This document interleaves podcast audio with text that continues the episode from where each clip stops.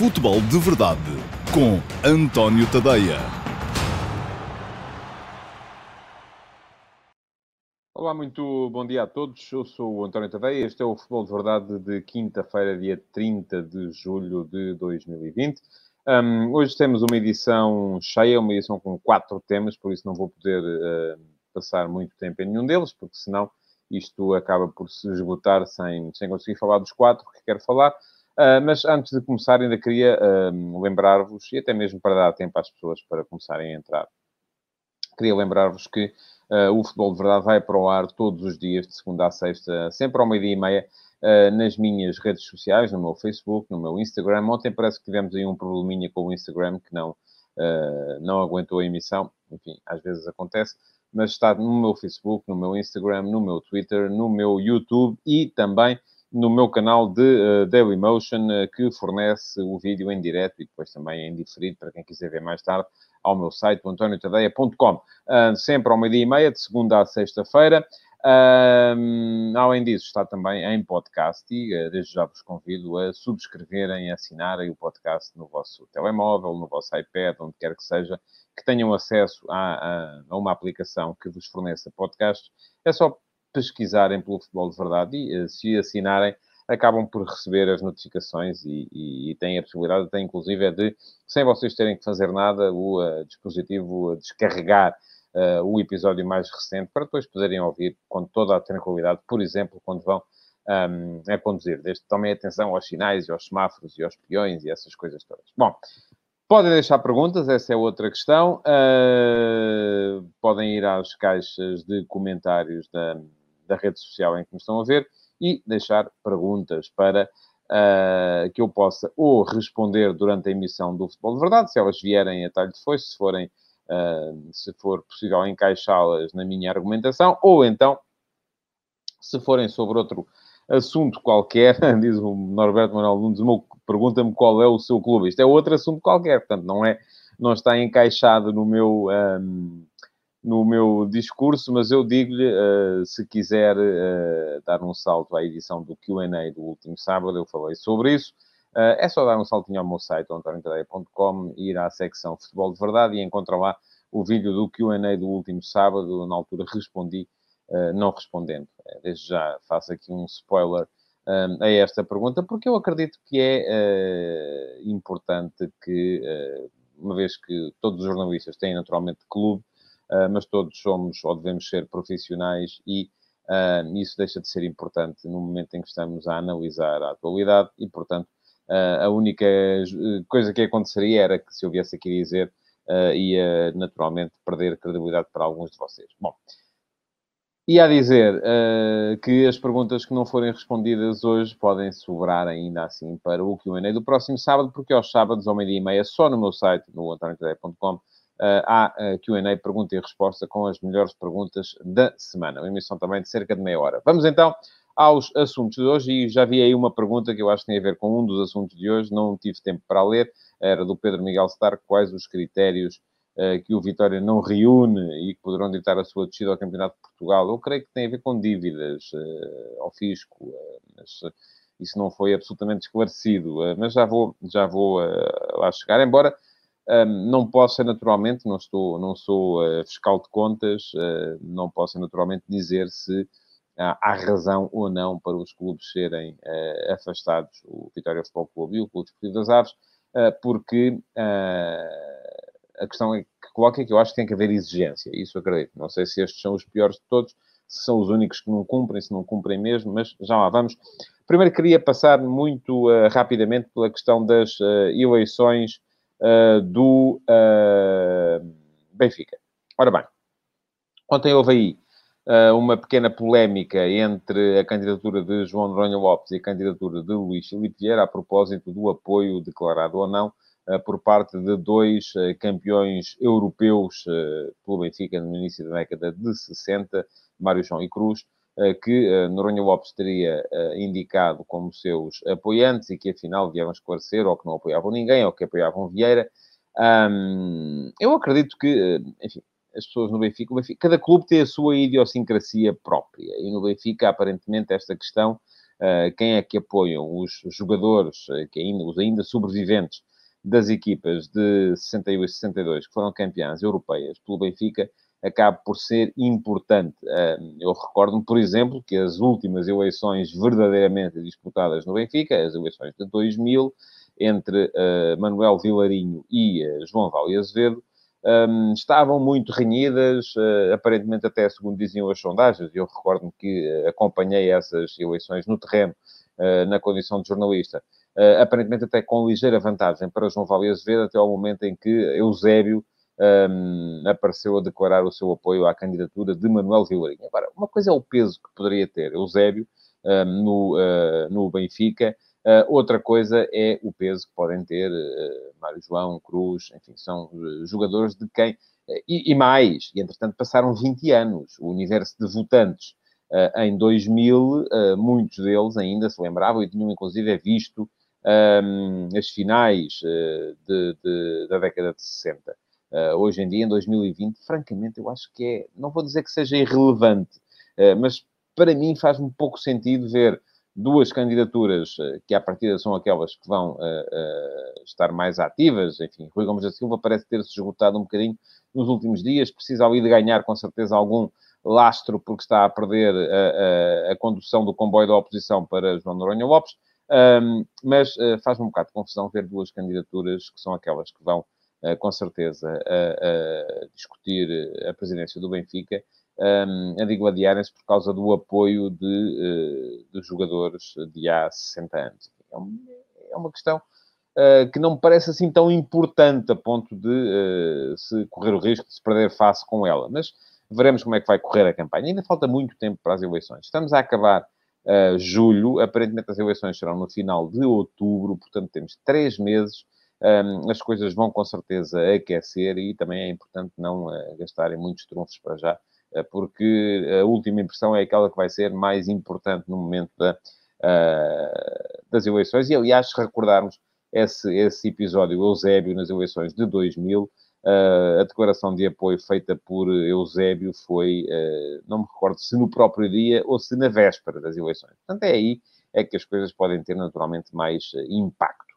Bom, uh, seguindo em frente e uh, passando para aquilo que, foram, que foi a, entrevista de, uh, do engenheiro Luís Gonçalves, diretor-geral da, SAD do Futebol do Porto, ontem, no rescaldo da conquista do título, uma entrevista dada, como não, ao Porto Canal, e já, enfim, é uma realidade à qual temos que nos habituar. Eu já falei aqui disto esta semana a propósito daquela questão dos programas de televisão sobre futebol ou à volta do futebol com comentadores engajados um, e disse que muitos de vocês, eh, enfim, vocês dividem-se, obviamente o público não é uno, mas muitos de vocês acham que, uh, que não faz sentido acabar. Eu também acho que, enfim, eu não sou uh, seguidor daquele tipo de, de, de, programas, mas acredito que eles uh, tenham.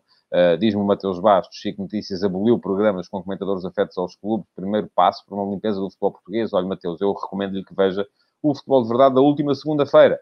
Uh, tem duas maneiras de o fazer. Ou vai ao meu site um, e ele está lá, ou então uh, até mesmo a minha página de Facebook tem ainda, uh, com certeza, lá o vídeo integral. Eu falei sobre isso nessa, nessa edição do Futebol de Verdade. Mas estava a tentar explicar. Que muitos de vocês ou acham muito bem, porque aquilo não tem nada que continuar, porque aquilo é tóxico, porque está a destruir o futebol português, e eu acredito um bocado nisso, acredito que o, extremar de argumentos leva a isso mesmo. Uh, muitos de vocês também acham que não, porque só se revêem nas posições dos vossos comentadores, dos comentadores do vosso clube e repetem-nos a exaustão depois uh, em uh, discussões com os vossos amigos que são adeptos de, de, clubes rivais. E, portanto, isso acaba por um, dividir-vos também. Mas aquilo que me interessa também depois é a, a, reação que vocês têm, ou muitos de vocês têm, à informação. Porque sem informação, muitos de vocês também dizem que só acreditam na informação que vem dos canais dos vossos clubes. Um, que é um bocadinho contraditório com aquilo, porque depois, ao mesmo tempo, defendem que não deve haver uh, programas com comentadores adeptos, porque eles só veiculam a opinião uh, dos clubes e as pessoas tendem a, a replicá-las depois. Portanto, eu um, olho sempre com muito pessimismo para este tipo de situação e para o facto de as entrevistas uh, dadas por jogadores, treinadores, presidentes, seja quem for, estarem cada vez mais limitadas aos canais dos clubes, porque depois não são feitas as perguntas uh, que têm de ser feitas. E eu continuo a dizer aqui que desde janeiro, uh, quando o Sérgio Conceição, depois de ter perdido a final da, da Taça da Liga para o Sporting Clube Braga, na sequência de ter perdido também com o Sporting Clube Braga em casa para o campeonato, estava a sete pontos do Benfica, deu um murro na mesa e disse: não há união neste clube e assim não vamos lá. Um, até hoje, uh, até hoje estou uh, à espera de saber de quem é que Sérgio Conceição se queixava. Um, e, uh, como provavelmente quando o Sérgio Conceição der uma entrevista de final da época, ela vai ser dada ao Porto Canal, fico à espera de perceber se lhe vai ser feita um, a pergunta de quem é que ele se queixava e onde é que ele detectava falta de união. Ora, a única maneira que eu, a primeira vez, ainda assim, eh, que alguém falou alguma coisa sobre isso foi ontem Luís Gonçalves, e por isso a entrevista já valeu a pena, porque numa entrevista que foi, de facto, muito elogiosa, tanto para Sérgio Conceição como para Pinto da Costa, um, Luís Gonçalves uh, uh, veio dizer que a partir daquele momento, do tal burro na mesa de Sérgio Conceição, os adeptos perceberam que era preciso unirem-se para carregar o do Porto até ao título. portanto, eu depreendo que antes disso não estavam unidos e não estavam a carregar o do Porto até ao título. Eu escrevi sobre isso hoje, no último passo. Quem quiser saber o que eu penso sobre o tema pode dar um saltinho mais uma vez ao antoniotadeia.com no final deste Futebol de Verdade para ler. O último passo sai todos os dias às 8 da manhã, segunda a sexta-feira, uh, com a minha opinião sobre a atualidade. Hoje escrevi sobre este ontem uh, de Luís Gonçalves e sobre as conclusões que tiro um, da importância que terão tido ou não os adeptos no facto do Foco do Porto ter superado e ter passado de uma desvantagem de 7 pontos que uh, se verificava nessa altura para uma vantagem final de 5 pontos. Ora, um, são 12 pontos no total que o Porto recuperou ao Benfica desde uh, na segunda volta do campeonato e desses 12, 8 foram recuperados ainda com público nos estádios e só 4 é que foram uh, já sem público nos estádios. Portanto, uh, parece-me que ainda assim foi importante a presença pública e daí também que, se, que, perceba o facto de Jorge Nuno Pinto da Costa estar a aproveitar todas as uh, oportunidades que tem para reclamar o regresso do público aos estádios. Eu também sou a favor disso. Enfim, tenho alguma hum, ponderação pelo facto de, uh, eu já fiz aqui, já falei aqui isso também em tempos, uh, houve os jogos da, da, da, da, Liga dos Campeões em março, foram responsáveis por muitas infecções e, em último caso, por muitas mortes, sobretudo aquele foco de infecção que havia na zona de Milão, porque foi lá que se jogou a partida da Atalanta, também um, em, em, Valência, por causa dos jogos do, do, do, do Valência, também em Liverpool um, ou em Madrid, uh, porque o Liverpool e o Atlético jogaram nessa altura também.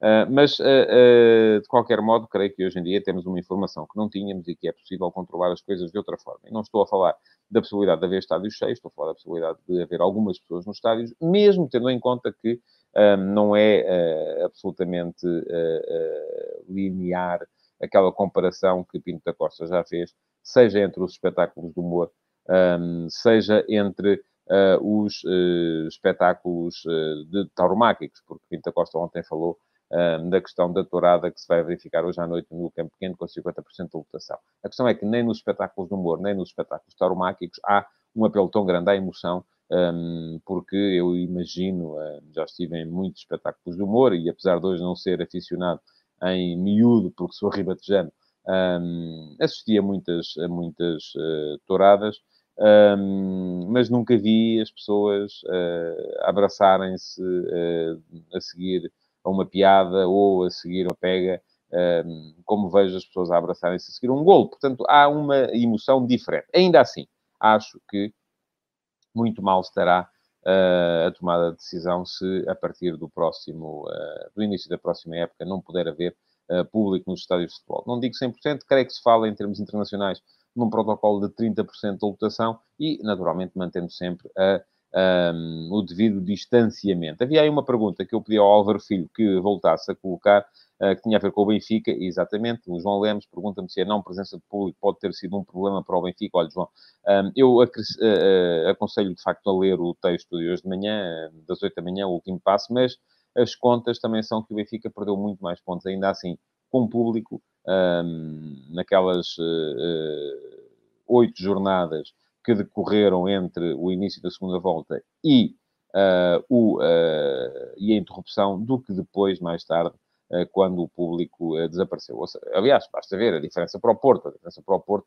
era de mais, era de mais 7 um, antes, portanto, no, no, final da primeira volta, era já de menos 1, portanto, 8 pontos perdidos no, no momento da interrupção e acabou com menos 5, portanto, ainda assim um, sim, Vitor, ainda assim parece-me que uh, há, uma, há uma diferença maior, uh, com, uh, ainda com a presença de, de, de, público, do que depois sem a presença de público. Mas aconselho-vos mais uma vez, é uma questão de darem um saltinho ao uh, antoniotadeia.com para lerem o último passo de hoje e aproveitem para ler mais coisas que por lá estão, que há lá vários conteúdos que eu considero interessantes. Bom, Vamos passar então à questão uh, uh, das uh, punições ao Vitória Futebol Clube e ao Clube Desportivo das Aves.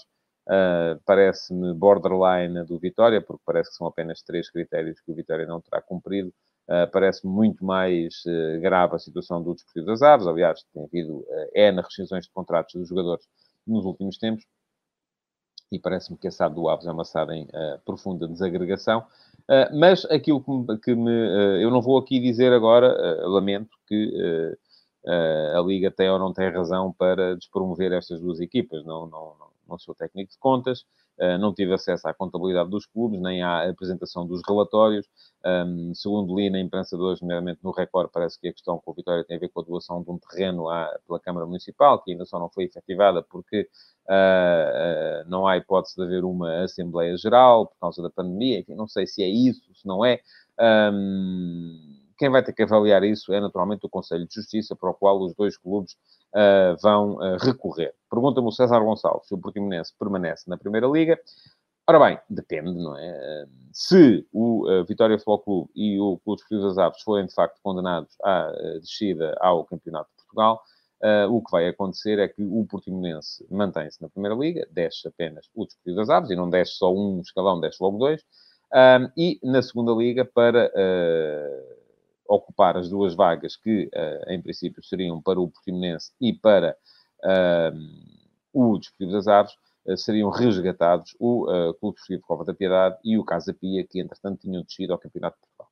Uh, outra questão se pode colocar, e aí francamente já não sei, é se, imagine agora o Conselho de Justiça der provimento ao protesto uh, de uma destas duas equipas, e aparentemente o Vitória está mais bem colocado do que o Desportivo das Aves para conseguir isso, e não der à outra, como é que é? Se, mas aí, à partida, creio que o Portimonense ficará na mesma na Primeira Liga, ou não, nesse caso já não ficará, porque o Vitória já não desce, e a única coisa que acontece é que Uh, o Vitória ocuparia o seu lugar na, na Primeira Liga, o Portimonense na Segunda e depois o Cova da Piedade salvar-se-ia, mas o Casa Pia não, da descida ao Campeonato de Portugal. Creio que vai ser assim, se uh, acontecer isto que eu estou a dizer, ou seja, se o Conselho de Justiça uh, der provimento ao recurso de uma das equipas e não à outra. Se não der provimento a nenhum dos recursos, então aquilo que se passa é aquilo que eu acabei de explicar ali há bocado. Ora bem, um, o que é que eu defendo? Eu, conforme já disse, eu não conheço as, as ou seja, não foi a mim que os clubes prestaram contas, não, é? foi à Liga. Uh, portanto, eu não tenho aqui os relatórios, não tenho maneira de vos dizer se sim é verdade o Vitória o Desportivo das Aves uh, não cumprem este ou aquele ou aquele requisito, cumprem este ou aquele.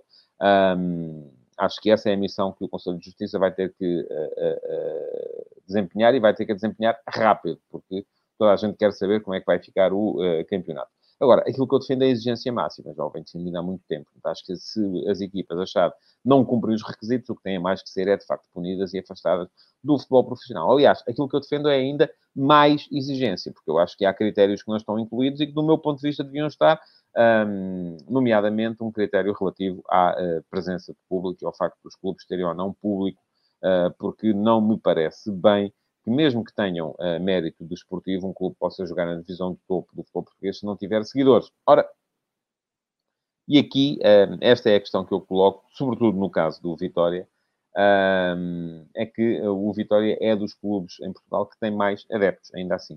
Uh, porque há muita gente ainda saudosa dos tempos do Vitória Europeu, o Vitória dos anos 70 do século passado, uh, porque é um clube que representa ainda assim uma região.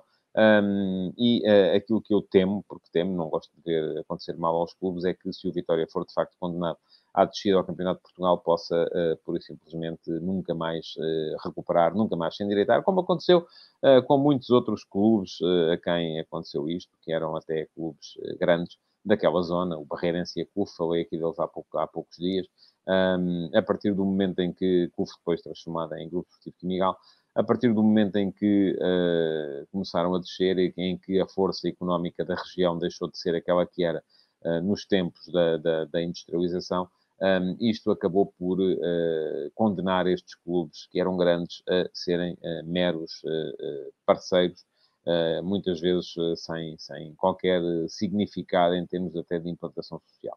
Portanto, um, se acontecer, tenho pena, mas acho, mantenho, acho que tem que haver exigência máxima relativamente ao cumprimento dos requisitos, como devia haver em relação a muitas outras coisas uh, relativamente aos clubes que participam no futebol de topo em uh, Portugal. Ora, para vos falar de público, porque o público é importante, sem dúvida nenhuma, no futebol, uh, é a altura de entrar então pelo quarto tema de hoje, que é precisamente a questão.